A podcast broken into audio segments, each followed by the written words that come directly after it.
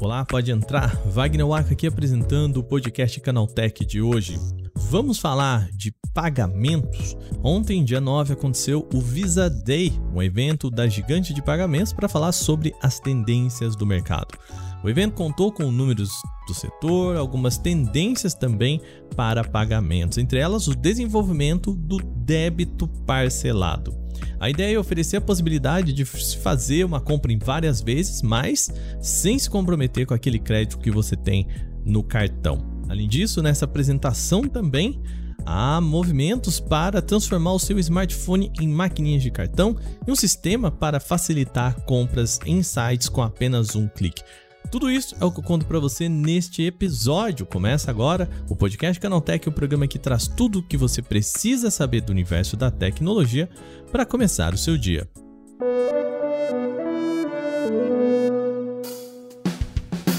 Olá, seja bem-vindo e bem-vinda ao podcast Canaltech, o programa diário que atualiza você das discussões mais relevantes do mundo da tecnologia. De terça a sábado, a partir das 7 horas da manhã, a gente tem os acontecimentos tecnológicos aprofundados aí no seu ouvido. De domingos e feriados tem o nosso podcast de entretenimento, o Vale Play, então segue a gente para você não perder nada. Lembrando, seguimos a nossa campanha para você aí compartilhar o nosso podcast com um amigo ou uma amiga que pode gostar desse programa. Isso ajuda a gente pra caramba a crescer dentro dos tocadores, tá joia? Sem mais, então, vamos para o nosso tema de hoje.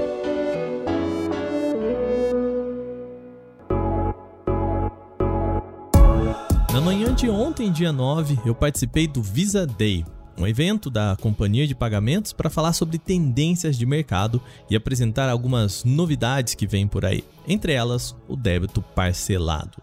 Nós vamos chegar nesse formato, mas antes é bom expor alguns números já da indústria. O vice-presidente de Produtos e Inovação da Visa, Fernando Amaral, trouxe alguns números consolidados de janeiro a setembro da Associação Brasileira das Empresas de Cartões de Crédito. Quando o Fernando falar em ABEX, é disso que ele está falando. Eu vou passar aqui alguns números, que é um balanço é, lista de pagamentos até em 2022. A gente só tem os dados até setembro.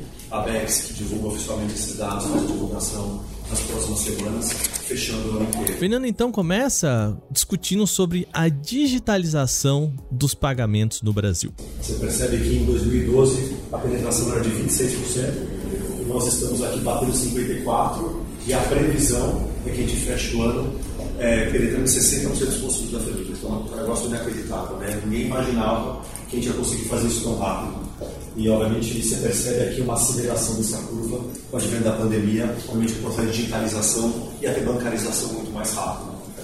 É, e quando a gente fala dessa, desse aumento de psique, o que tem por trás é mais, mais famílias, mais pessoas sendo servidas por meios digitais, meios eletrônicos, mais simplicidade na vida, uma coisa muito importante, mais economia de tempo para cuidar da sua família, ou cuidar de coisas que são muito relevantes para você. Então a gente enxerga que tem um, um, trabalho muito importante aqui de digitalização bancarização e de facilitar a vida das pessoas. A impressão dado que a BEC divulga que a previsão agora é de bater 60% agora no final de 2022. Além disso, o mercado brasileiro também conta com mais estabelecimentos aceitando o cartão de crédito. Fernando associa isso a um boom da pandemia. Outro dado interessante é como a aceitação vem crescendo no Brasil. Então, você pega essa quantidade de lojistas, comércios, microempreendedores que aceitam o cartão. Então, ele continua crescendo. Né? Em 2000, fez um corte em 2020 que batia 7 milhões. Em 2022, já chegou a 12 milhões de lojistas, microempreendedores e novas tecnologias que fazem mais gente aceitar cartão. Obviamente, para aumentar o comércio, aumentar o fluxo de, de, de dinheiro e possibilitar essas pessoas aumentarem renda, seja na pessoa física ou jurídica. E outro dado curioso é o de uso de pagamentos por aproximação. A modalidade ainda não é a preferida dos usuários, mas vem ganhando corpo, acima de um terço do total atualmente. Aqui um dado interessante de aproximação. Então, 37% das transações já são feitas por, aproximação no mercado brasileiro. Então, um volume gigantesco, então de 100% transacionado, 37% já é por aproximação. Esse é o dado da indústria. Se a gente pega o dado da ponta, da BEX, é, da Visa de dezembro, a gente já passou 40%. Então, esse é o dado da indústria inteira em setembro, a Visa já passou de 40% quando a gente pega agora dezembro. Então a gente enxerga esse crescimento bastante acelerado ainda e vai continuar crescendo, seja em credenciais físicas, cartões físicos, a gente percebe um crescimento maior ainda, obviamente, em transações usando devices e celulares, por exemplo. Né? Isso aqui é uma extensão do nosso corpo, praticamente hoje. Talvez mais importante que outras partes do nosso corpo, né? A gente usa mais que muitas partes. E está incluso nesse número? Está dentro desse número. Está dentro desse número. A gente percebe um crescimento mais acelerado com, com o mobile, com certeza. E você percebe cada vez mais celulares com, com, a, com a, a capacidade de NFC no Brasil vem crescendo muito e quando a capacidade de NFC aumenta, você consegue aumentar bastante. Então, uma coisa que potencializar bastante é a rede 5G, e desde que no tempo a infraestrutura do Brasil evoluiu, potencializa mais ainda tipo de transação contatos e outros casos de uso pela velocidade da tecnologia. Outro ponto importante discutido nesta reunião é o impacto do Pix dentro do trabalho das empresas de cartão. Se a companhia vê então essa modalidade tão rapidamente usada pela população como um concorrente ou não? Encara o Pix como uma ferramenta que tem ajudado super a digitalização da organização no Brasil. Você olha que o, o que o Pix trouxe no mercado brasileiro, ele conseguiu transformar muito a bancarização e digitalizar muitas pessoas, então benefício enorme para a sociedade. E entender isso com muita naturalidade, porque a partir do momento que a pessoa é mais digitalizada e bancarizada, e, e o mercado financeiro inteiro consegue enxergar essas transações, naturalmente o que vai acontecer? Essa pessoa vai evoluir financeiramente na vida dela e vai ter possibilidade de talvez adquirir um cartão ou até ter um instrumento, uma conta de pagamento, uma conta corrente é, em outro banco. Então a gente já vê isso muito na verdade. São caminhos, são meios alternativos para o consumidor. Se ele se é bom para o consumidor, é bom para as pessoas, é bom para o Brasil e é bom para as empresas. Então a gente enxerga isso com muita naturalidade. São caminhos, são caminhos diferentes, mas a gente acha que se está a favor da digitalização e da bancarização, de uma experiência melhor, daqui a pouco o mercado inteiro se beneficia dessa, desse movimento. Então, é, é, eu, eu não consigo enxergar como são competidores, são possibilidades diferentes. Tá, o Fernando pode até falar que não é um concorrente, mas é possível dizer que sim. Tanto que a própria Visa trabalha em uma modalidade de pagamento chamada de Visa Direct, com o objetivo de fazer uma transação de pessoa para pessoa e até de empresas para empresa de modo mais fácil. Algo bem parecido com o que a gente vê com o Pix. O foco aqui, contudo, está em transações para além de fronteiras nacionais. Bom, mas vamos falar de tendências, e aqui entra a novidade mais interessante apontada por Fernando, o débito parcelado. Segundo ele, a modalidade já está em desenvolvimento, com a expectativa de ser lançada ainda esse ano, mas sem um cronograma definido. Ou seja, é possível que saia só em 2024. Disponibilizar transações parceladas na credencial de débito. Esse é um trabalho que a gente está fazendo já. É, a gente está, obviamente, eu não tenho detalhes ainda de programa, porque nós estamos exatamente fechando isso junto, mas a gente vai evoluir com certeza muito esse ano, certo? Permite débito parcelado, e aí, obviamente, múltiplas segmentações, emissores podem decidir oferecer débito sem juros, outros podem decidir ofertar com juros, mas isso é uma coisa que a gente imagina que pode destravar bastante valor é, do mercado brasileiro e mais do que expressar um serviço melhor ainda dos exportadores, disponibilizando débito parcelado é, nas credenciais aqui no Brasil. Tá, mas o que seria então o débito parcelado? É bem parecido com o parcelamento do crédito, mas não usa o montante de crédito disponível no seu cartão. É quase como um crediário, um pagamento com boletos parcelados, só que usando o seu crédito com a loja ou com o aplicativo ou com a fintech. A pergunta é, qual que é então a função dessa modalidade? Existem vários casos de uso, tá? Se você pensar, você pode dar condição de um cliente numa, numa transação mais alta, fazendo débito parcelado, transações mais altas, ele pode decidir por parcelar em vez de pagar à vista. E vai depender muito da oferta do emissor também, o emissor que pode ofertar isso com uma taxa de juros bem mais baixa. E aí faz sentido para o cliente parcelar. Então o emissor que pode ofertar uma outra taxa de juros. Então ele, ele vai pegar, eu acho que ele está muito vinculado a, a produtos de mais alto valor. Produtos de mais alto valor geralmente tem muita cultura de parcelamento no Brasil, então acho que ele vai ajudar nesse caso e pode ajudar também em compras específicas é, que ele toma, toma a decisão de comprar e prefere parcelar no cartão de débito. Mas casos de uso tem vários. Tem pessoas que preferem pagar parcelado no débito do que parcelar no cartão de crédito. Por quê? Porque, porque algumas se sentem mais confortáveis, acham que parcelar no débito e ter o débito programado mês a mês na sua conta corrente, por exemplo, dá uma sensação de maior controle. Né? E tem pessoas, na verdade, que preferem usar o cartão de crédito entendem que parcelar no cartão de crédito eu concentro tudo numa ferramenta só e consigo gerar, gerir melhor minha vida financeira porque tem uma data de vencimento tudo concentrado. As pessoas têm características e usam os produtos de maneira diferente. A gente está fazendo um trabalho bastante de, de qualificar casos de uso e preferências. Você prefere, tem pessoas que preferem parcelar no débito e preferem, preferem parcelar no crédito. Depende muito do nível de entendimento do mercado financeiro e tem, tem pessoas que preferem usar várias ferramentas porque tem muita facilidade em consolidar todas elas e fazer gestão financeira. Tem clientes que não têm essa facilidade, então eles preferem concentrar, por exemplo, no produto de débito ou de crédito. Vai muito da característica de cada pessoa com a sua experiência financeiramente e o grau de conhecimento que ela tem dos financeiros. Quem tem muito conhecimento, geralmente pulveriza, usa vários produtos e vários casos de uso. Quem tem menos conhecimento dos produtos financeiros tende a ter, restringir o uso para gerir num lugar só. Então, varia muito de pessoa para pessoa. Atualmente, as opções de crédito parcelado e débito ali em uma vez só para o cliente fazem com que o lojista tenha que estimular a utilização do débito. Isso porque no pagamento em crédito parcelado, essa pessoa só vai receber esse montante total no final das parcelas, ou se ela pagar o que a gente chama de adiantamento. Se o cliente paga em débito, ele recebe quase que instantaneamente, um ou dois dias depois. No jargão do mercado, no D1 ou D2, isso é, no dia 1 ou dia 2 após a compra.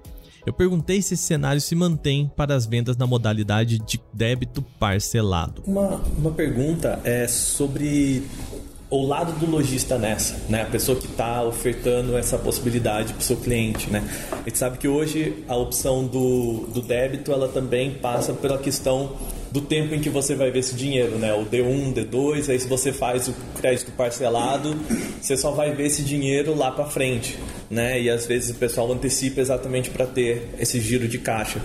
É, na questão do débito parcelado, essa diferença do, do D do crédito para o D do, do débito se mantém? Ou seja, é... a liquidação é independente do pagamento das parcelas. Independente... Ah, tá. Do, pelo consumidor final que, então, que fez a opção, né? A parcela não muda isso. É, hoje, hoje já funciona assim, quando você fala de, por exemplo, parcelados com juros no cartão de crédito, por exemplo, apesar do cliente pagar em parcelas, o estabelecimento recebe, recebe mais rápido. Então ele não recebe parcelado. Não, não recebe parcelado. Perfeito. Nesse caso não. Nesse caso não. Novamente, então, a ideia do débito parcelado é que ele possa chegar ainda em 2023, no final do ano, mas o cronograma, segundo o Fernando, ainda não está fechado para esse ano.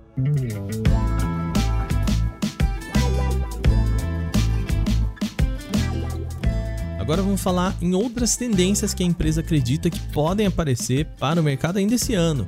E a primeira delas é o chamado Click to Pay, essa solução funciona como um botão de checkout no qual os dados do cartão do consumidor estão criptografados, evitando golpes e permitindo compras aí sem fricção. Qual que é a ideia aqui? Um dos modos de você aumentar a utilização de cartões online é diminuir ao máximo a fricção sem comprometer a segurança. E como que ela faz isso? Que é uma ferramenta para facilitar pagamentos online, seja em credenciais de débito ou credenciais de crédito. Então ele é um, uma solução que se pluga nos comércios, nos emissores e nos adquirentes e facilita muito a experiência de compra. Por quatro características que eu queria falar um pouco delas. Primeiro, a solução é MV, então ela é estandardizada. Primeiro ponto, que facilita muito a integração em todo, em todo o ecossistema é, brasileiro de pagamento. Segundo, ela é agnóstica à bandeira. Então aqui não tem uma competição entre Mastercard e Visa foi uma solução construída em conjunto pelas bandeiras para facilitar a experiência do ponto de venda. Porque aqui a gente não tá, aqui não é uma competição entre bandeiras, é facilitar a experiência do consumidor dentro do universo online e ele poder usar mais as credenciais. Então, segundo ponto super importante, é a agnóstica de bandeira. As bandeiras trabalharam junto para desenvolver essa tecnologia a favor dos comércios. Um terceiro ponto super importante, você tem que fazer um processo de autenticação. A gente pode falar mais detalhe depois você faz a sua identificação uma, uma vez só. Depois você faz a, a, a, a transação de pagamentos em um clique, sem digitar senhas, sem digitar código de segurança. E você faz a autenticação na partida e depois facilita toda a parte, toda a parte transacional.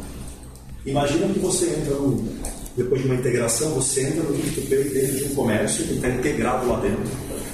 Você consegue olhar todas as suas credenciais. Você tem uma credencial na Mastercard, você tem uma credencial na Visa, você tem uma credencial na América, no Express. Todas estão lá e você opta pela que te traz mais conveniência ou que te gera mais valor. No caso, essa modalidade do Click to Pay é um sistema que reconhece o seu aparelho, por exemplo, o smartphone, através de um token e permite o compartilhamento automático de dados do cartão para compras em diferentes plataformas. Assim, se eu fizer, por exemplo, uma compra no aplicativo A no meu smartphone, eu já autentiquei para usar o meu cartão com o token tudo bonitinho. Eu não preciso fazer essa autenticação e preencher todos os dados para fazer a mesma compra no aplicativo B que esteja no mesmo aparelho já autenticado com o token.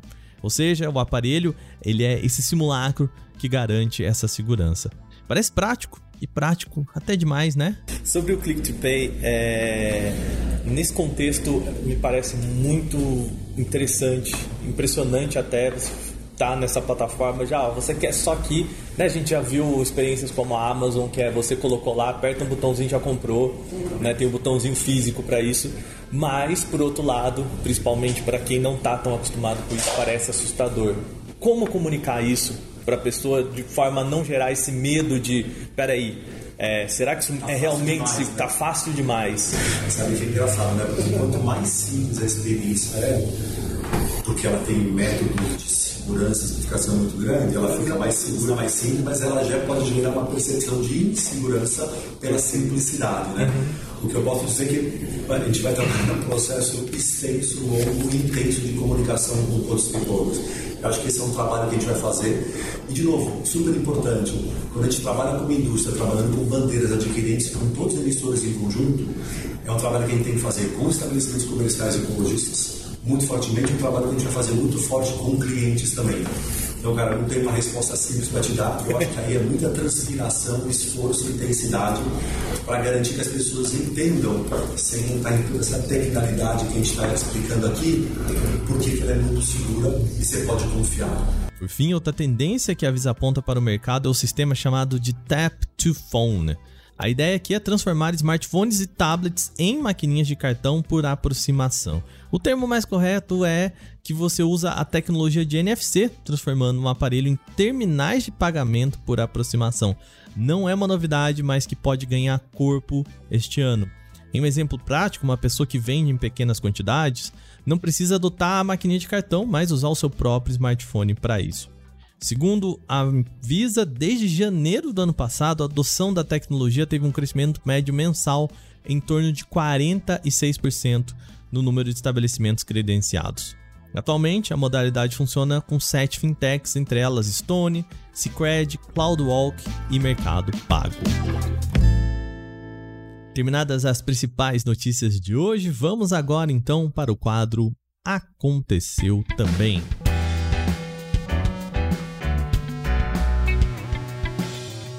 O Aconteceu também é o quadro em que nós falamos das notícias que também são relevantes, mas que não geram uma discussão maior. O Spotify lançou a opção de Taste Profile, ou perfil musical na versão em português. Isso para barrar a recomendação de músicas, cantores e estilos indesejados. O usuário poderá apenas excluir o gênero musical da ferramenta para deixar de receber algumas sugestões, geralmente enviadas pelo aplicativo ali para impulsionar alguns artistas. Para usar essa ferramenta, basta selecionar uma playlist e marcar ali excluir do seu perfil de gosto musical. O algoritmo da plataforma então será impedido de recomendar novas músicas semelhantes a essa barrada, então pensa bem antes de ativar, tá bom? A ferramenta pode servir tanto para barrar gêneros que você não gosta, quanto para evitar estilos indesejados em certos momentos. O recurso foi introduzido pelo lado do servidor, o que significa que você não precisa atualizar o aplicativo. Como de costume, Spotify deve fazer a liberação gradual para as pessoas, portanto, pode levar alguns dias para chegar à sua conta. O Twitter liberou tweets com até 4 mil caracteres para assinantes do Twitter Blue lá nos Estados Unidos. Quem é inscrito no serviço pode criar publicações mais extensas sem precisar recorrer às sequências ali aos fios. O anúncio oficial foi publicado na conta do Twitter Blue, já com a demonstração do post. Para evitar uma tela muito cheia de textões, a plataforma passou a esconder os conteúdos maiores atrás de um botão de mostrar mais. Ao clicar ali, então, o leitor vê toda a mensagem em um único tweet, como se estivesse no Facebook ou em outras redes sociais. Como parece ser algo ainda em fase de ajustes, a funcionalidade tem algumas limitações. Não é possível, por exemplo, agendar posts longos nem salvá-los como rascunho, o que definitivamente poderia ser útil para um conteúdo extenso. O Android 14 vai permitir que você desinstale do celular os aplicativos instalados de fábrica, os famosos bloatwares. O menu oculto encontrado na prévia para desenvolvedores foi liberado ontem, dia 8, e vai reunir esses programas. A seção Aplicativos instalados em segundo plano mostra todos eles instalados por fabricantes ou operadores de telefonia, isso enquadrados nos que não são necessários para o funcionamento normal do celular. O menu informa que você vai poder desinstalar esses aplicativos que você não deseja. Hoje não dá para fazer nativamente isso no seu aparelho. Porém, a área está bem escondidinha ali no Android 14, tá? Segundo o site XDA Developers, o menu fica numa versão alternativa das configurações, lá em um menu chamado de SPA. Ele é habitável apenas por duas flags, ou seja, recursos experimentais do sistema operacional. O Android 14 não tem data oficial de lançamento, porém, se o Google seguir a tradição, ele deve estrear em setembro. Atualmente, a prévia de desenvolvedores está disponível só para celulares da linha Pixel. A Realme apresentou nesta quinta-feira, dia 9, o Realme GT Neo 5, o novo smartphone topo de linha, mas o mais básico da marca. Esse é o primeiro celular da empresa a contar com tecnologia de recarga ultra rápida, a chamada Super VOOC de 240 watts. Promete recuperar a bateria em no máximo 10 minutos. Tem também o modelo mais simples de 150 watts disponível aí nesta linha. Ambas as versões, a de 240 ou 150 watts, contam com chip Snapdragon 8 Plus Gen 1. As memórias são um ponto que separa os modelos. A versão de 150 chega com opções de 8, 12 ou 16 GB de memória RAM, enquanto a opção de 240 tem só a versão de 16 GB. A gente vai falar em armazenamento aqui também. A mais básica conta com 256 GB, sendo que a versão de 240 watts pode chegar até 1 TB partindo de 256 GB também. O Realme GT Neo 5 já está em pré-venda na China, com disponibilidade prevista para 15 de fevereiro, a próxima quarta-feira. O lançamento global está confirmado, mas ainda sem datas.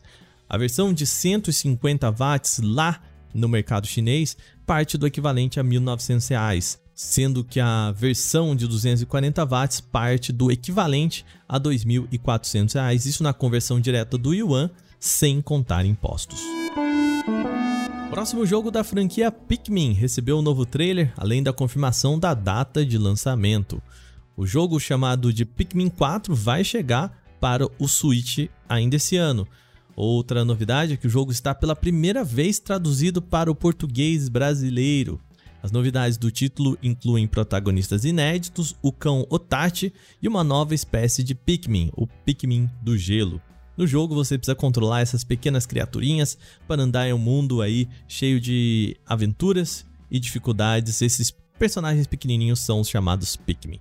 O jogo é exclusivo do Nintendo Switch e chega em 21 de julho deste ano.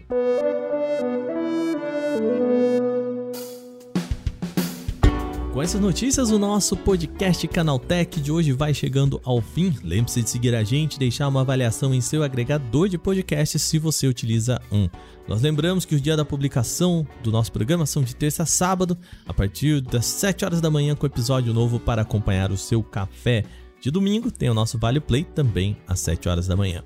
Esse episódio foi roteirizado, apresentado e editado por mim, Wagner Waka, com reportagens de Alveni Lisboa, Igor Almenara, Renan da Silva Dores e Rodilei Moraes. A revisão de áudio é feita por Gabriel Rime e Mari Capetinga e a trilha sonora é uma criação de Guilherme Zomer. A capa desse programa foi feita por Eric Teixeira. A gente vai ficando por aqui. Amanhã tem mais. Aquele abraço. Tchau, tchau.